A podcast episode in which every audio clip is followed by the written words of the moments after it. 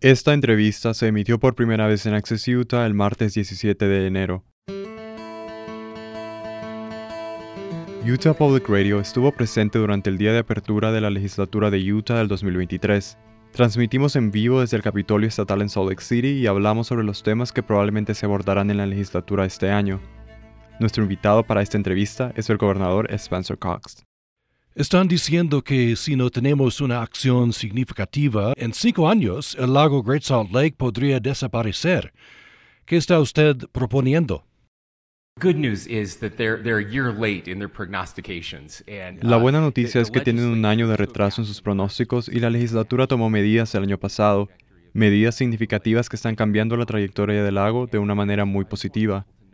Solo quiero que la gente sepa que no permitiremos que el lago se seque. Mientras yo sea gobernador, eso no va a suceder. Haremos lo que tengamos que hacer para asegurarnos que eso no sea el caso. La buena noticia es que la legislatura está de acuerdo, por eso hemos propuesto 500 millones de dólares adicionales en fondos para la conservación del agua. La mayor parte se destinará a llevar más agua al lago.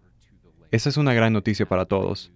Nuevamente, hicimos cambios significativos en la ley el año pasado que nos permitirán hacer algunas cosas que no podíamos hacer antes de esta idea de que si no usas el agua, perderás el agua. Ese es realmente el incentivo equivocado. Eso no es lo que queremos. Queremos que la gente use menos agua, no que use más. Estamos trabajando para obtener los derechos de agua del lago. Eso es algo que nunca antes había sucedido donde el lago mismo puede tener derechos de agua. Me siento muy seguro de que vamos a ver una acción significativa este año y estoy muy agradecido de que siga nevando. Eso ayudará más que cualquier otra cosa que podamos hacer.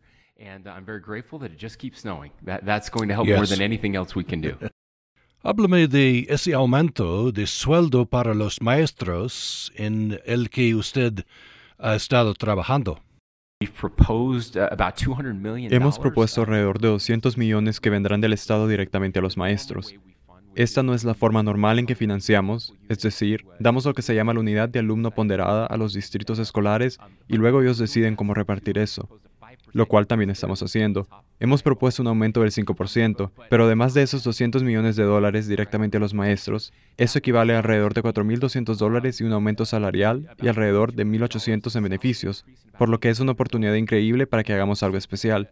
Parece que tenemos un apoyo muy amplio, tanto de republicanos como de demócratas, Así que estamos emocionados de ver si podemos cruzar la línea de meta. Hay una comisión sobre la asequibilidad de la vivienda. Todos hemos visto el problema, probablemente lo hemos experimentado, si no usted, entonces quizá su vecino. ¿Qué se está proponiendo allí? Estamos tomando un par de enfoques para esto. Uno está en el lado profundamente asequible y está sacando a las personas de la falta de vivienda. La vivienda asequible es realmente crítica. Recibimos una financiación significativa el año pasado para viviendas profundamente asequibles. Estamos pidiendo aún más este año.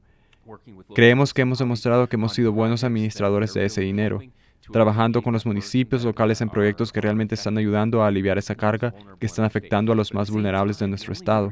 Pero al mismo tiempo, la única forma de reducir el precio de la vivienda en general es tener más oferta y estamos trabajando en eso.